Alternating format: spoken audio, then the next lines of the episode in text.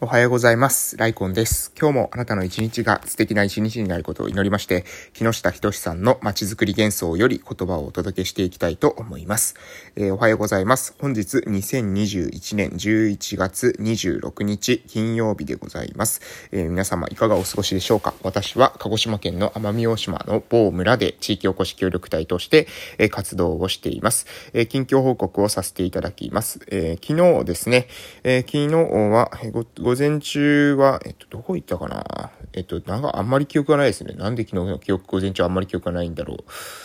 午前中、あ、午前中は作業、あ午前中事務作業中心だったんですかね。うん、うん、事務作業中心でしたね。社会福祉協議会のデスクの方で、久しぶりでしたね。事務作業を久しぶりにしたなってことで、えかなり色々細々した作業がですね、溜まってましたので、えそれを、えやってました。で、え午前中はそれで終わりまして、で、午後になって、てから、えー、午後はですね、えっ、とあ、職員研修がありましたね。えー、スタジオ L さんの職員研修がありまして、えー、今度の、えー、28日ですね、日曜日、11月28日の日曜日に、えー、キックオフイベントっていうのがですね、あります。で、そのキックオフイベントの、えー、前の、えー、準備期間ということで、えっとですね、えちょうど準備期間というか準備のための研修ですね、職員研修、それに向けた職員研修ということで、昨日は、えー、職員いろいろなですね、官の職員が集まって、えー、この村をですね、より良くしていくために、えー、どういったことを、えー、意識すればいいのかみたいなことをですね、お互い話し合ったというような時間です。えー、今週の、えー、日曜日に関してはですね、えー、みんなで、えー、集まって、えー、っと、イベントのタイトルはですね、クリシーいっちゃんピクニックって言ってですね、えー、島の方言ではですね、クリシーいっちゃんっていうのはこれでいいのかっていう意味なので、えー、これでいいのか、えー、ピクニックということで、えー、今の村の現状を伝えて、村の人たちちにこれからの村のあり方を、え考えてもらうというような、えイベントになります。はい。えー、まあね、それに向けてコツコツ行動していかないといけないなと思いまして、えー、あ、とは、とはいえですね、休みの日は休みの日でやることがいっぱいありますので、えー、明日は、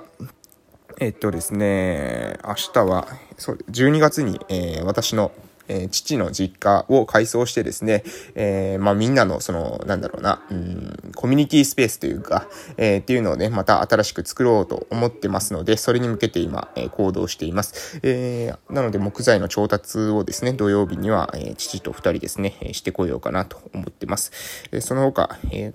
細々した、えー、ものはいろいろありますが、えー、毎日、日々、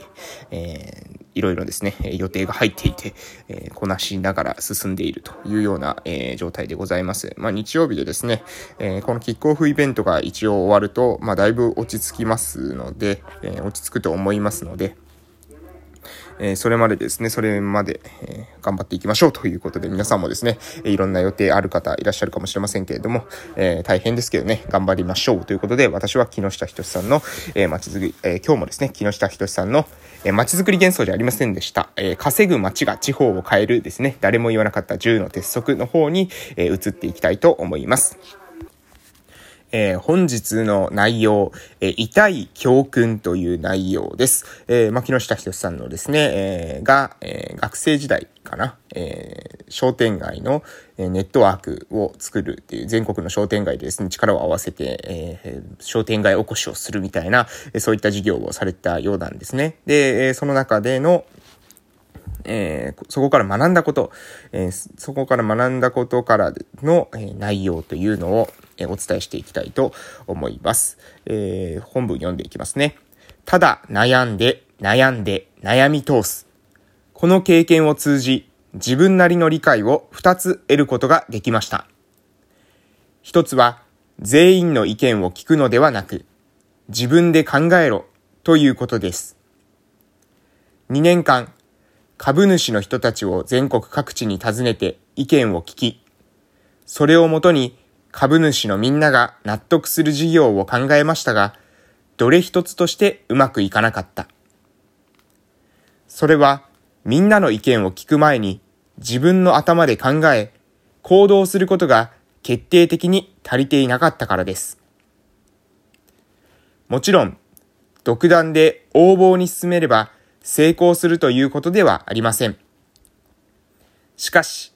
自分で考え、決めたことなら本気になり、たとえうまくいかない場合でも、軌道修正も撤退も自分で決断できます。反対に、全員の意見を聞き、全員が納得することを優先していると、自分で決断することが難しくなる。悪い方向に向かっていることに薄々気づきつつも、誰かが何とかするだろうと、全員が無責任になります。そうなると結局、事態は何ら改善せず、ズブズブと悪い方向へ沈んでいくだけです。結局、私はうまくいかない時の責任を周りの人に押し付け、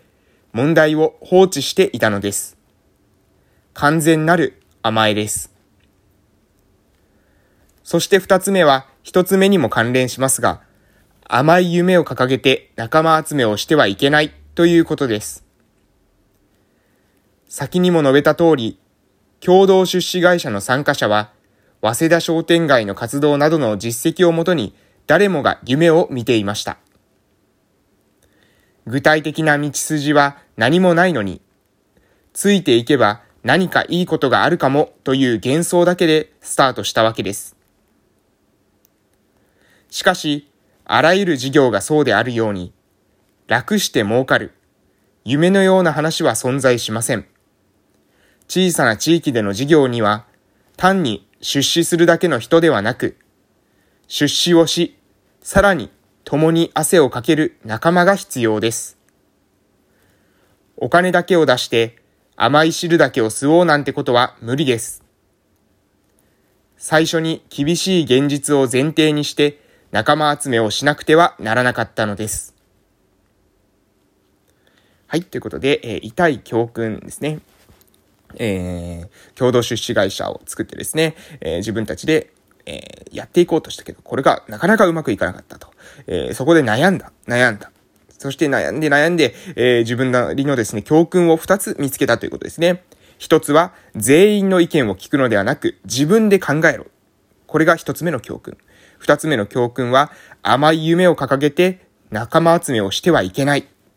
この二つですね、私も非常に気をつけなければいけないなというふうに思います。やはり自分で考える。うん。みんなの意見を聞く。えー、自分で考える。えー、これですね、どちらも大事なんですが、どちらも同じくらい大事ではないんですね。えー、みんなの意見を聞くこと、もちろん大事です。みんなの意見を聞くこと大事ですが、ことをですね、事業に当たるっていう時に、みんなの意見を取ってですね、みんなの意見を、の間を取ったような、えー、意見を採用してしまっては、これはですね、何ですかね、無味無臭の何の、えー、薬にも何の毒にも、えー、ならない。毒にも薬にもならないけれども、何も地域にですね、影響も与えないという、そういったですね、えー、ことをやってしまう。もはやですね、地域に、えある事業とそっくりな、すでにあるものと、え変わりのないものをですね、2番目に作るっていうことになりかねないわけです。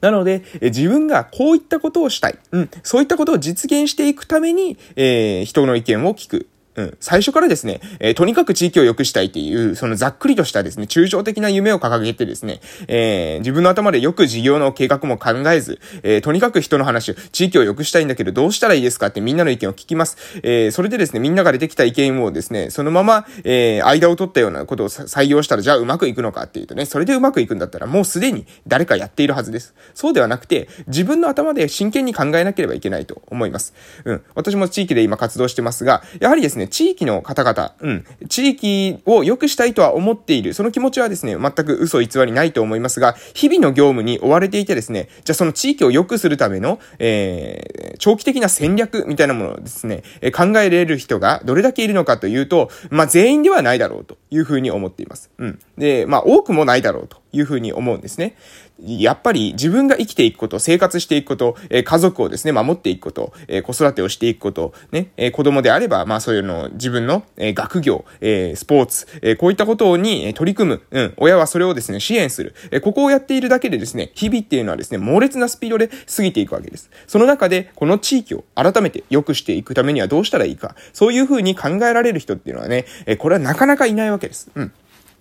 えー、行政のね、えー、トップの人でも、えー、議員のトップの人でもですね、えいろんな日々の、え業務に追われていてですね、なかなか地域の、え10年、20年ってことを見据えた、えビジョンを持った打ち手、えこれを考えるってことはね、並大抵のことじゃないわけです。自分の中でしっかりと情報を整理して考えていかないといけない。そして自分の中で決断していくことが必要だと思います。そうしなければ、えー、ろくにですね、考えてもない人たち、えー、の意見を聞いたらですね、やはりうまくいかないわけですね。自分の中でしっかり考考える必要があるっていうことは逆に言えば、えー、その何ですかね、考えてない人の意見に、えー、何でもかんでも振り回されたらですね、これはうまくいかないっていうことでもあるわけです。えー、人の意見を聞くこと、これは大切ですが、何でもかんでも従えばいいというわけでもないというのは、これはですね、私も非常に、えー、共感できるところでございます。そして二つ目の話ですけれども、甘い夢を掲げて仲間集めをしてはいけない。もうこれも本当に その通り。えー、夢を実現するときにですね、えー、もちろん夢、実現されたらですね、良くなっていくってことを目指してますので、え、みんなのためになると思うんですよ。みんなのにとってですね、いいことっていうことが多いと思います。けれども、その夢を実現していくまでのプロセスにおいてはですね、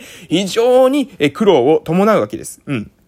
例えばですね、まあ、一つ、例えば例を挙げると、講演会を実施するってしてもですね、えそこにどうやって来てもらうのか、うん、えー、で、どうやって来てもらうのかっていうのもですね、何ですか、何でもかんでもですね、その誘惑、えー、インセンティブをつけてですね、誘導してですね、人を集めても意味ないわけですね。講演会に来たらですね、えー、例えばなんだろう、あのえー、何ポイントあげますよとかですね、講演会に来たらですね、えー、な、なんかな、あの、その、来た時に商品券つけますよみたいな、そういったこととか、えー、なんかティッシュ箱配りますよとかですね、えそうやってくるとですね、講演会聞きに来たくて来てるのか、ティッシュ箱がもらいたくて来てるのか、そういう人が混ざっちゃいますよね。そうすると講演会全体の質が低下してしまうんですね。そうじゃなくて、えー、実際に、えー、何ですかね、苦労が、えー、苦労というか、えー、本当に、え、意識を共有できる人っていうのにリーチしていくってことが私は非常に重要なんじゃないかなと思います。ただですね、頭数、え、目の前で見える数だけに、えー、囚われるのではなく、そういった本質的なですね、数字に着目することが地域を良くしていくために必要なんじゃないかなと思います。ということで、お時間ですので終わらせていただきます。